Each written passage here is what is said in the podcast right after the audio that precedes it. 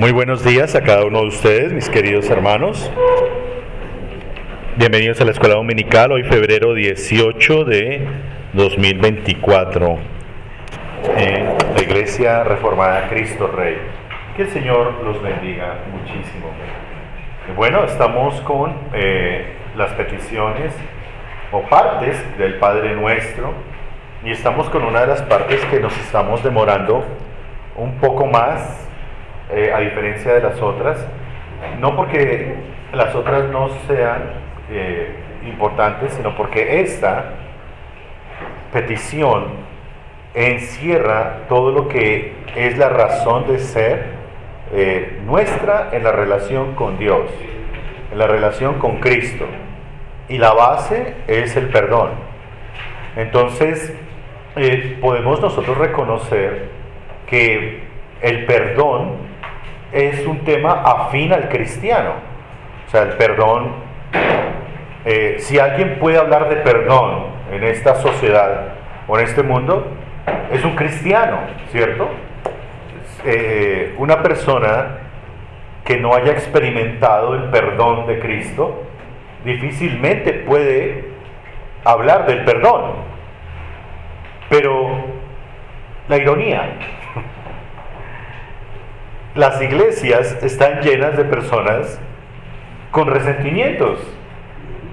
Claro que sí, amargadas, con raíces por allá de, que lo, que le hicieron, a veces ni siquiera a la persona misma, lo que le hicieron a mi mamá, mi abuela, mi bisabuela, ¿sí? O o a veces son temas de iglesias, ¿no? Lo que me hicieron en la iglesia allá, yo ya, hace 50 años. Y ya esa iglesia no existe. Entonces, a veces, los cristianos no están en la capacidad de hablar el perdón o hablar del perdón porque no lo experimentan.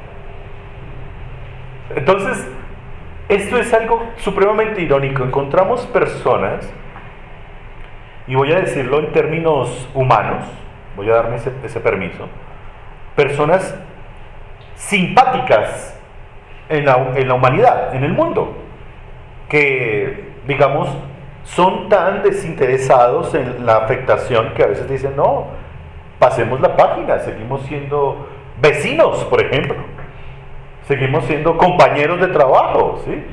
No, no te preocupes, a todos nos pasa esos baches, ¿sí? Sigamos.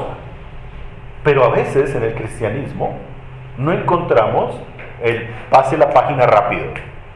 ¿Por qué? Porque cuando nosotros tenemos, y esto eh, no es un análisis mío, debo reconocerlo, esto es un análisis inclusive de grandes teólogos eh, que ya están en la presencia del Señor, como por ejemplo el doctor Sproul y el doctor um, Timoteo Keller, analizaban esos puntos de por qué las iglesias no expresan perdón. Y a veces no es ni siquiera responsabilidad del ministro.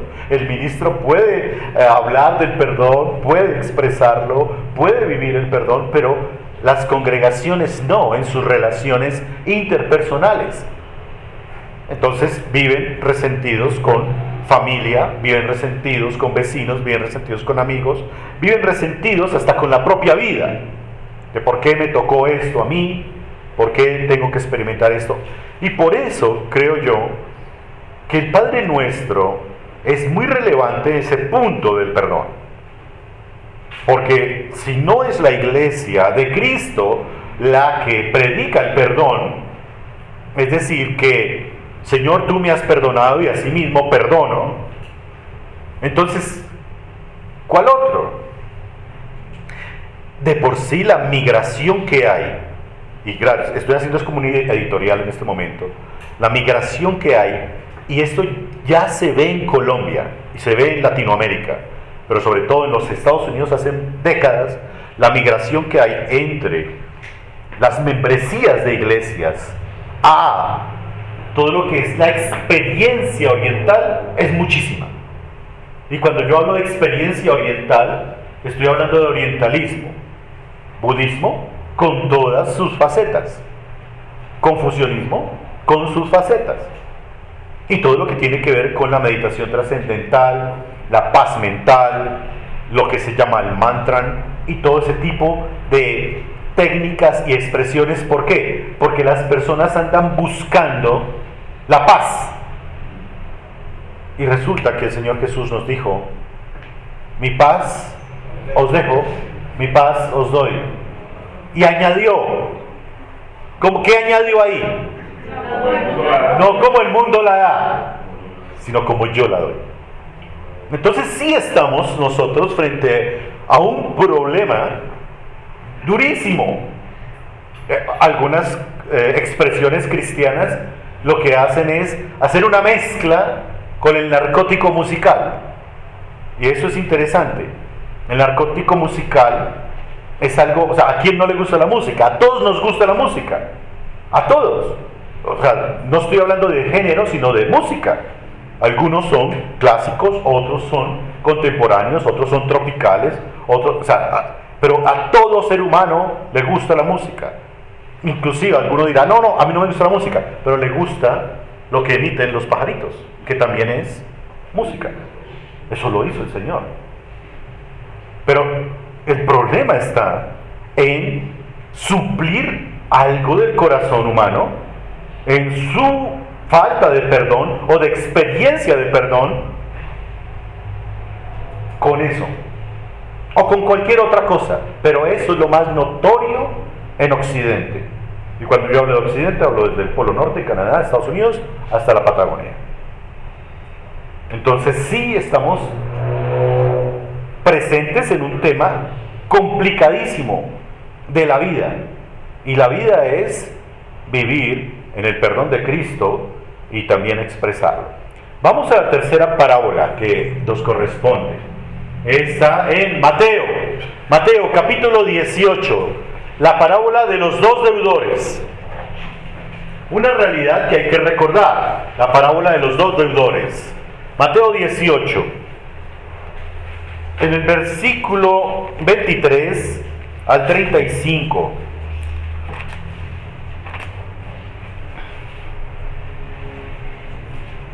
Vamos a leerlo, ¿listos? ¿Quién desea leerlo? Yo ahorro un poquito de voz. Por lo cual el reino de los cielos es semejante a un rey que quiso hacer cuentas con sus siervos, y comenzando a hacer cuentas, le fue presentado a uno que le debía diez mil talentos. A este, como no pudo pagar, ordenó su señor venderle, y a su mujer e hijos, y todo lo que tenía, para que se le pagase la deuda. Entonces aquel siervo, postrado, le suplicaba diciendo, Señor, ten, paciencia conmigo, y yo te lo pagaré todo. El Señor de aquel siervo, movido a misericordia, le soltó y le perdonó la deuda. Pero saliendo aquel siervo, halló a uno de sus consiervos que le debía cien denarios, y haciendo de él, le ahogaba diciendo, Págame lo que me debes. Entonces su consiervo, postrándose a sus pies, le rogaba diciendo, ten paciencia conmigo, y yo te lo pagaré todo. Mas él no quiso, sino fue y le echó en la cárcel, hasta que pagase la deuda. Viendo sus consiervos lo que pasaba, se entristecieron mucho y fueron a referir y, y refirieron a su señor todo lo que había pasado. Entonces, llamándole su señor, le dijo, siervo malvado, toda aquella deuda te perdoné porque me rogaste. ¿No debías tú también tener misericordia de tu consiervo, como yo tuve misericordia de ti? Entonces su señor enojado le entregó a los verdugos hasta que pagase todo lo que debía. Así también mi Padre Celestial hará con vosotros si no perdonáis de todo corazón cada uno a su hermano sus ofensas. Gracias, Nicolás. Ahora el tema es, es este. ¿Cómo empieza la parábola? Con una frase. ¿Cómo empieza? El reino de los cielos es semejante. Está usando una parábola. El lenguaje parabólico es un lenguaje de comparación y donde usa elementos de ficticios pero basado también en una realidad. No es exactamente, pero por eso dice es semejante a o es comparable a. Entonces, cuando habla del reino de los cielos, está hablando de una constitución diferente a las constituciones de las sociedades ah, actuales o históricas. ¿sí? Por ejemplo, ¿por qué Nehemías, que ustedes conocen bien la historia, sufrió tanto cuando se presentó ante el rey y él tenía una cara muy triste? ¿Ustedes recuerdan por qué? Con el rey Artajerjes. Y él decía, yo temblaba cuando llegué a la presencia del rey. Recuerden que Nehemías era el copero. ¿Y por qué? No, no era porque, ay, pues me va a ver con la cara lágrima, me va a decir, vaya, anímese. No, no. ¿Por qué era? Porque la ciudad estaba destruida. Pero esa era la razón. Pero en el momento, en el escenario, él dijo, es que no podía cambiar mi rostro. Mi cara me lo decía todo. Estoy haciendo paráfrasis. Y el rey me vio. El rey Artajerjes, ¿rey de qué? ¿De qué imperio? Los Jerjes. Persia, bien. Es que está así. Dilo. triste ante el rey, era una falta ante el rey. Era una falta. Porque el rey inmediatamente le iba a decir, ¿por qué está triste frente a mí? Si nadie debe estar triste frente a mí. Y el que esté triste tiene que explicarme que yo que no le estoy dando. Por eso Artajerjes oró y ayunó. Porque si no le quitaba la cabeza. Eh, eso es una ley, inclusive de los grandes emperadores. Y en Persia se hacía. Entonces, cuando estamos diciendo, pero el reino de los cielos es semejante a, es algo diferente, muy diferente. Porque la problemática, bueno, y por eso hay pastores, y hay ancianos, y hay líderes. La problemática es que nosotros, como nos involucramos diariamente con el mundo, estamos nosotros impregnados de mucho mundo. Y claro, pues llega el día del Señor y a veces, ¡pum!, tenga en la escuela, en el sermón, en, la, en, la, en las relaciones interpersonales que son diferentes. Entonces, si hay un cambio. Vivimos en este mundo. Eso es complicado, pero el Señor dice, yo estoy ahí también en ese mundo. Ustedes no son de ese mundo, pero los voy a poner a vivir un tiempo, un rato. Además, estoy orando al Padre por ustedes. Pero ¿qué es lo que nos presenta el mundo? Una constitución de la sociedad o del mundo, una, un- una forma de vida muy diferente a lo que es el reino de los cielos. Entonces, el reino de los cielos, en su constitución política, espiritual, llamémoslo así, se basa en el perdón. Y dice, es semejante a un rey que quiso hacer cuentas con sus siervos. Y, comenzó, y comenzando a hacer cuentas, le fue presentado uno que le debía mil, diez mil talentos, o sea, mucho, mucho dinero. Empieza diciendo que al rey se le debe. Ojo, al rey se le debe. Y eso lo presenta el mismo Señor Jesucristo. Entonces, no es que Dios sea el deudor, es que los siervos son los deudores. A este, como no pudo pagar, ordenó su señor venderle. Y a su mujer e hijos. Recuerden, es una parábola.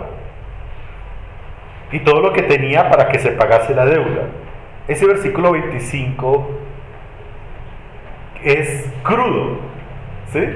Es muy crudo. Es prácticamente hacer esclavo a esa persona junto con toda su familia hasta que pagase la deuda. Pero aquí hubo una apelación. Aquel siervo postrándose le suplicaba diciendo, Señor, ten paciencia conmigo y yo te lo pagaré todo. El señor de aquel siervo, movido a misericordia, le soltó y le perdonó la deuda. Miren que no se la aplazó. Lo que dice es que perdonó. ya no me pague nada, le perdono la deuda. Entonces, el Señor está mostrando cómo opera el reino de los cielos. Y el reino de los cielos tiene una dinámica con la base del perdón. Porque esos 10 mil talentos que se mencionan ahí son impagables. No son pagables, son impagables. Hagan el ejercicio, eh, pues pueden de una cuenta, algo cuantitativo de lo que no se pueda pagar. ¿sí? Y háganlo en euros. Bueno, el dólar, sí, el euro está un poquito más elevado. Háganlo en dólares. Claro, que el dólar está tan bajito también. Pero háganlo lo que sea. no, yo sí no alcanzaría a pagar todo eso. ¿Cómo se haría el ejercicio? Eh, quiero comprar un apartamento. Gano dos salarios mínimos. Y el apartamento vale mil millones. Pero un banco me está diciendo, le doy la cuota inicial. O sea, hagan el ejercicio, pueden pagar ustedes mil millones con dos salarios mínimos. No. Obvio que no, y eso es recordar pues las disciplinas espirituales, la mayordomía. Obvio que no. Pero también aplica en carro, aplica en muchas expresiones de adquisición. Entonces son cosas impagables. ¿Qué es lo que está diciendo el Señor? Hay cosas tan impagables como lo es el pecado. El, el, pecado es impagable. ¿Quién puede pagar por el pecado? Las buenas obras no. Las personas pueden hacer muy buenas obras, pero no pagan el pecado. Y ya vamos a ver un texto bíblico al respecto. Pero entonces él dice la parábola que perdonó, de perdonó, o sea, no se la aplazó. Pero aquí viene la contraparte. Y aquí es donde yo les estaba diciendo en la introducción la problemática que hay. Saliendo aquí el, aquel siervo, bueno, ¿cómo saldría ese siervo? Pues, despistado, ¿qué pasa aquí? ¿Cómo me van a perdonar? Bueno, pero, pero clamó y lo perdonó, o sea, él clamó, ¿no? O sea, Sorprendido. Sorprendido, bueno, también. Pero feliz. o sea, Ah, exacto. Me perdonó semejante culebra. Bueno, por eso estas parábolas toca verlas en las emociones también que se presentan. Porque si una persona súper feliz, ¿ustedes qué harían? ¿Ustedes qué harían? Les perdonan mil millones de pesos. A ver, ¿qué harían? A ver, Ali, tú que eres tan alegre, ¿qué harías? Te perdonaron mil millones. Ah, bueno. Lo invita o nos invita a almorzar a todos. ¿Qué más? Hay celebración. O sea, hay felicidad hay alegría. Se llora de la felicidad, se ríe de la felicidad, se llama al mejor amigo, o se llama, según aquí, a la esposa, hijos. Oiga, estuve a punto de que nos esclavizaran, pero no, bueno, estoy hablando en un teléfono en la parábola. Pues. Se, se testifica. Claro, pero mire la actitud tan hipócrita. Pero, dice el versículo 28, Saliendo aquel siervo halló a uno de sus consiervos que le debía 100 denarios, 100 denarios no era nada. Y haciendo de él, le ahogaba diciendo, págame lo que me debes. O sea, el texto dice que lo estaba ahorcando con sus manos. Entonces su consiervo, postrándose a sus pies, le rogaba diciendo, ten paciencia conmigo y yo te lo pagaré todo. Mas él no quiso pero mire, el 29 fue la misma frase que él usó con el Señor, con el rey. Mas él no quiso, sino fue y le echó en la cárcel hasta que pagase la deuda. Entonces, ¿dónde quedó la experiencia del perdón? ¿Qué creen que pasó? Porque se le perdona mucho lo impagable, pero él no perdona lo que es pagable e inclusive ahorca a su consiervo. ¿Qué sucedió? ¿Dónde quedó? Porque lo que ustedes respondan es lo que pasa, inclusive aquí, en Cristo Rey, en ocasiones. Eh, No, no como iglesia, pero sí casos. Pero hablando yo con pastores de otras iglesias, iglesias hermanas nuestras del del presbiterio inclusive, está pasando eso. ¿Qué sucede?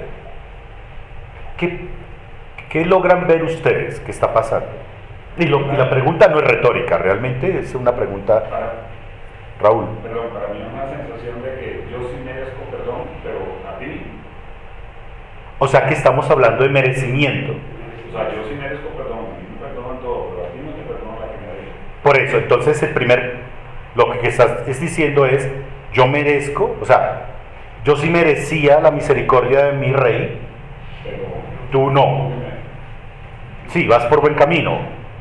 ¿Y por qué, Mari? Eh, yo creo que ese ya es un corazón que está dañado, o sea que ya Sí, obvio. en general su, su tema moral está distorsionado. No, no conoce qué es perdonar, es ser perdonado y para perdonar. Y En Sí. general, no solamente en, esa, en ese evento debió hacer lo mismo, sino en todo. Ok, entonces, o sea que sí vemos al siervo que se le perdonó, lo vemos con actitud amarga, amargura, ¿no? Por ahí hay una manito, Pati y Ali. De, de pronto tiene que ver con una, una cultura de, relacionada con el dicho de que el vivo vive del bobo. Y entonces, eh, si yo soy más sagaz, y sobre todo si tiene que ver en temas de dinero, y se la puedo dedicar a otro, eh, yo soy más astuto, yo, yo tengo una mejor forma de vivir, por decir así. Y, y ya esa, esa actitud egoísta que uno ve muchísimo en el mundo, en el entorno de uno, ¿sí? Eh, el ser generoso, el ser perdonador, el ser bondadoso, en vez de ser visto como un valor, es visto como una debilidad. Entonces, eh, probablemente ese primer siervo se, sen- se sintió beneficiado, pero dijo, no, yo no voy a ser bobo como, como, el- como el rey, y yo sí Ah, se la voy a dedicar O sea que, uy, ojo que hay dos puntos importantes. El, el que está diciendo Raúl es yo merezco el perdón. El otro no, o sea, por merecimiento. Y aquí están haciendo mofa o, burla de quien perdona, ¿cierto? Bueno, Alison y Alfonso. Eh, pues yo lo voy a hablar un poquito más general y es de lo que creo que pasa, pues, o nos pasa, me. Eh, y es que en la parábola, por ejemplo, está siendo inmediato, ¿sabes? Como que le perdonan a él ya la deuda grande y él sale y inmediatamente no perdona a otra persona. En la vida práctica, nosotros ya tenemos al menos en la conciencia que el Señor nos perdonó y que el Señor ya nos lavó nuestros pecados y que somos salvos por su gracia. Pero nos cuesta perdonar a otros, tal vez porque no dimensionamos el perdón tan grande que tuvo el Señor con nosotros y deberíamos dar de eso un poco hacia las personas, independientemente de que sea dinero, independientemente de que haya sido una falta que uno diga, no, es que esto es imperdonable, realmente yo no puedo... Espera, te interrumpo. O sea que cuando tú dices no dimensionamos lo que el Señor me ha perdonado, ¿por qué? Porque es que ahí está la médula del problema. Creo porque ya lo normalizamos. Y entonces, no sé, pues se me ocurre. Es que creo yo que La autopercepción. mi, exacto, mi pecado no es tan bajo ni tan malo como el de otro. Y a veces sí disfrutamos ya de la gracia divina, pero no nos acordamos de que la gracia divina, cómo llegó a mi vida. Pero, Alfonso, Yo, yo creo que lo que muestra la parábola también es que nosotros no tenemos la capacidad que tiene Dios de perdonar a otro como Él nos perdona.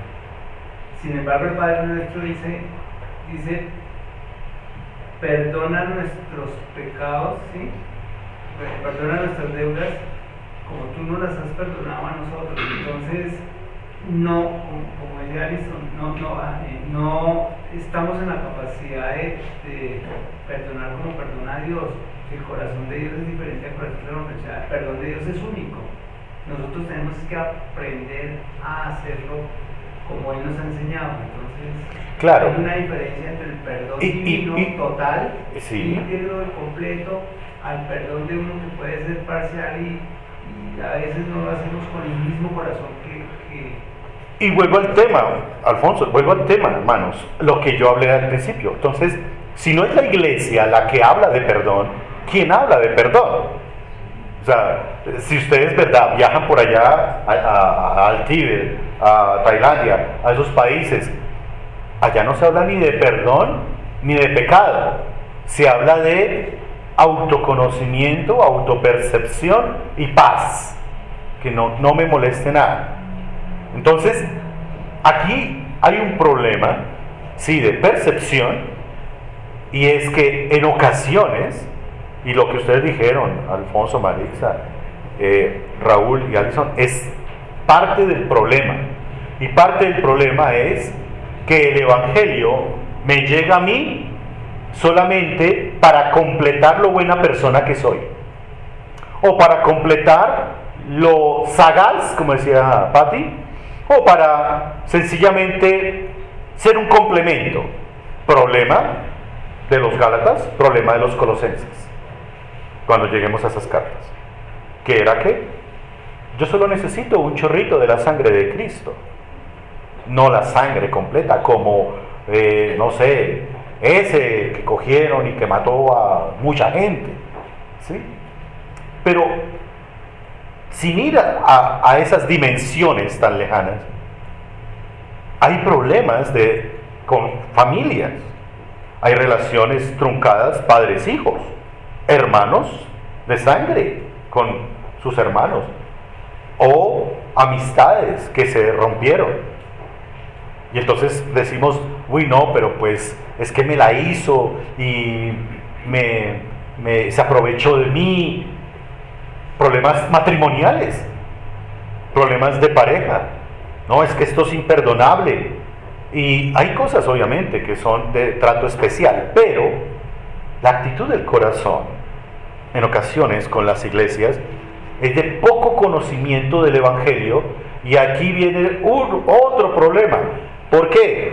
Porque como no se conoce qué es pecado y qué no es pecado. O sea, si se conociera qué es pecado, diría, uy sí, esto es pecado.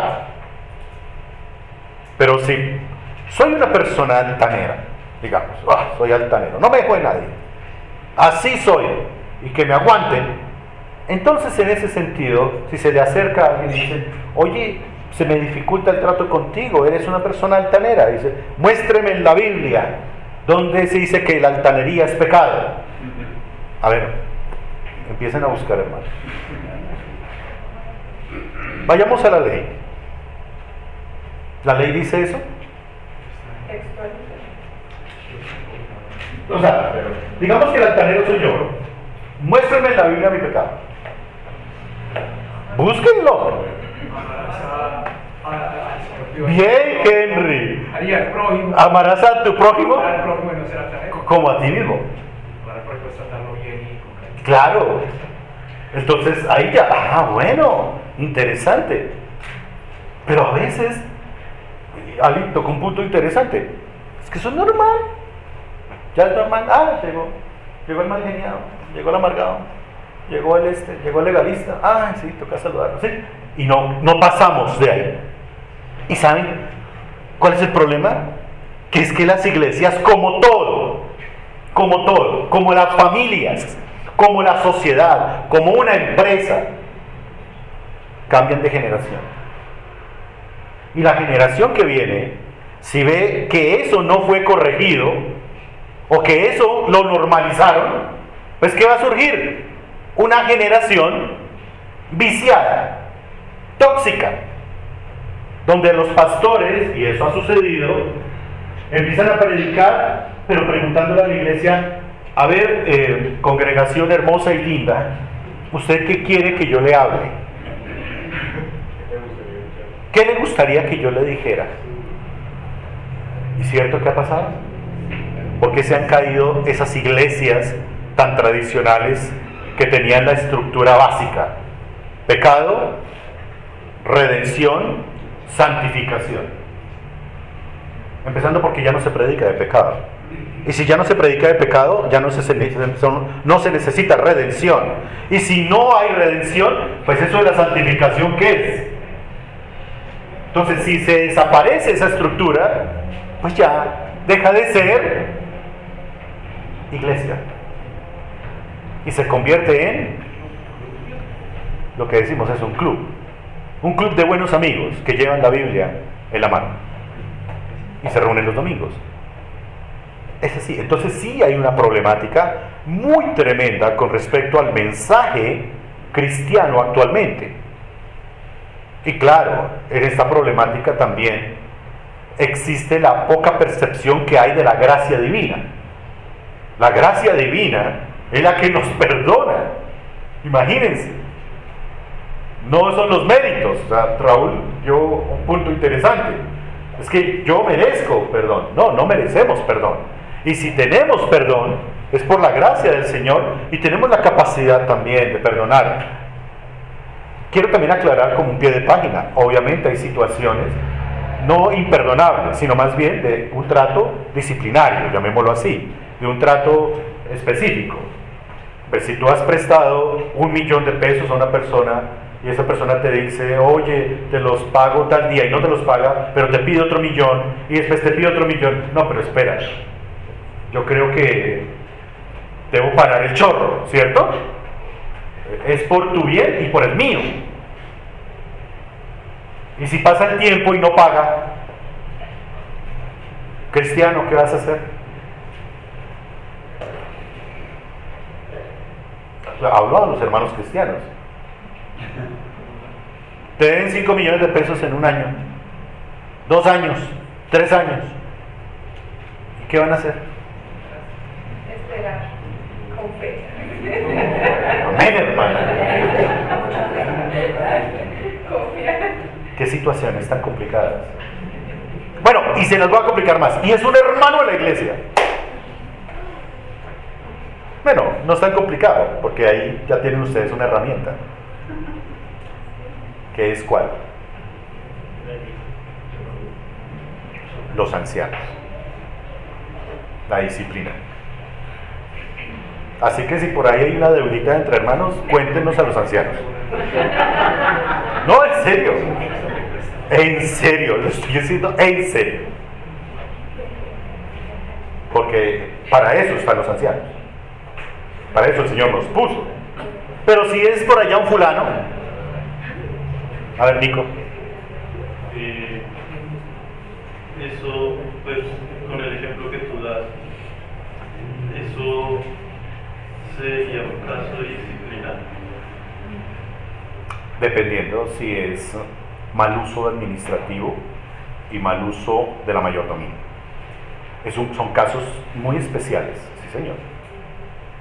Yo he conocido casos donde la persona pedía dinero a varios hermanos de la iglesia y claro, con, con ese amor que tenemos para ayudar y resultó que debía 10 millones a 10 personas. Y se descubrió, claro, estoy hablando de otro contexto eclesiástico, y cuando el pastor con sus líderes quiso intervenir, la persona ya se había ido, había huido.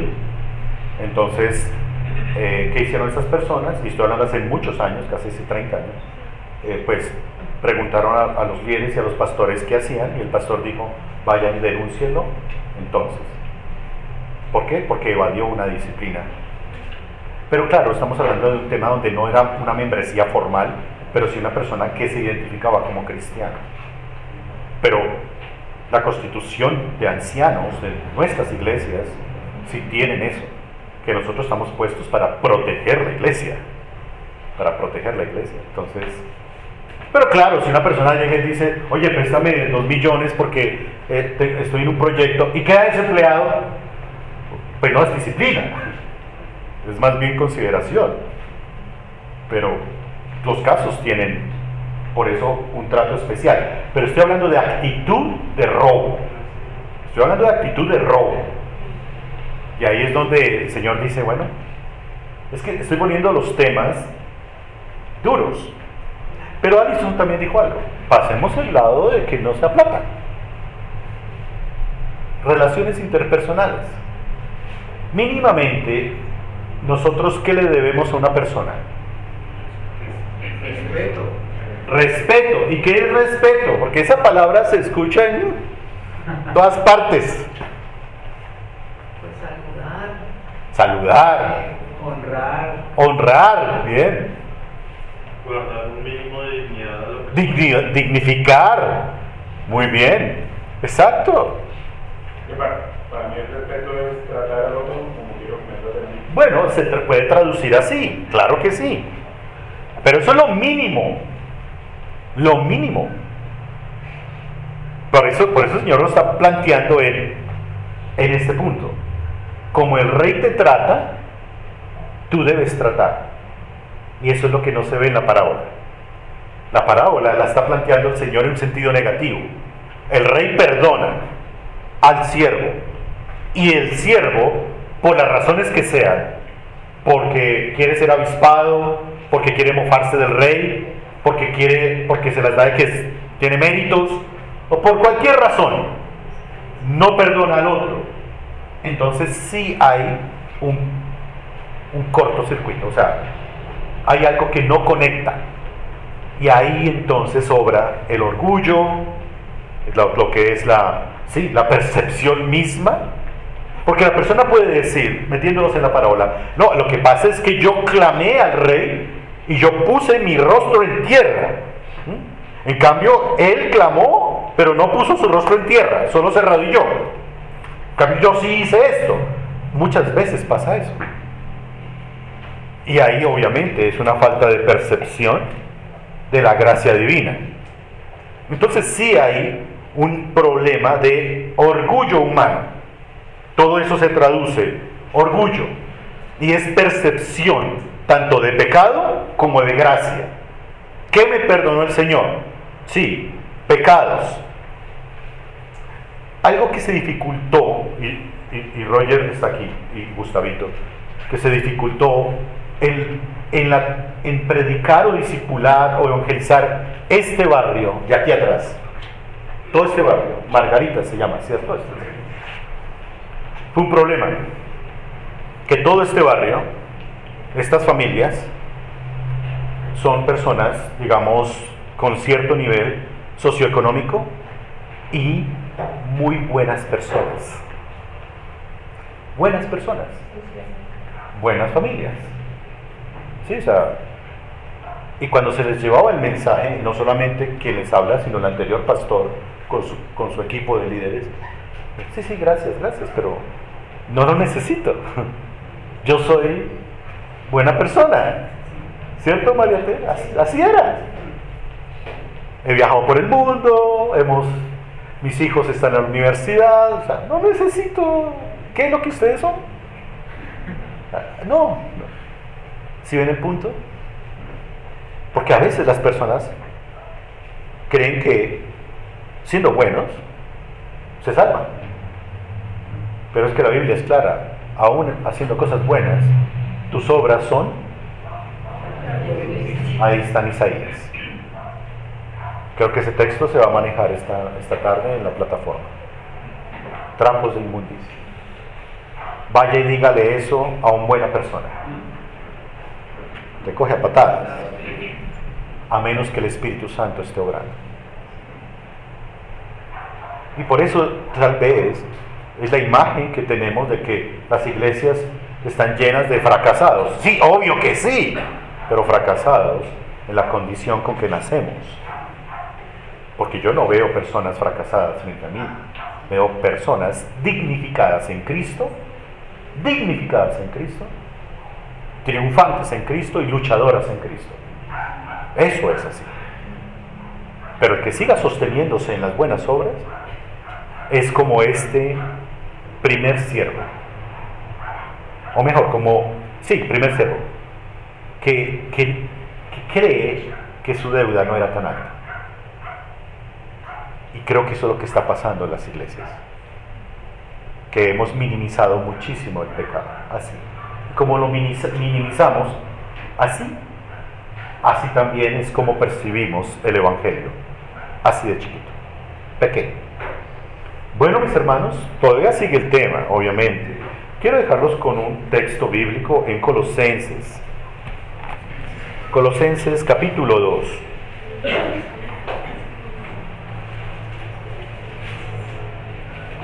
Versículos 13 y 14. ¿Quién lo desea leer? Colosenses 2, 13 y 14.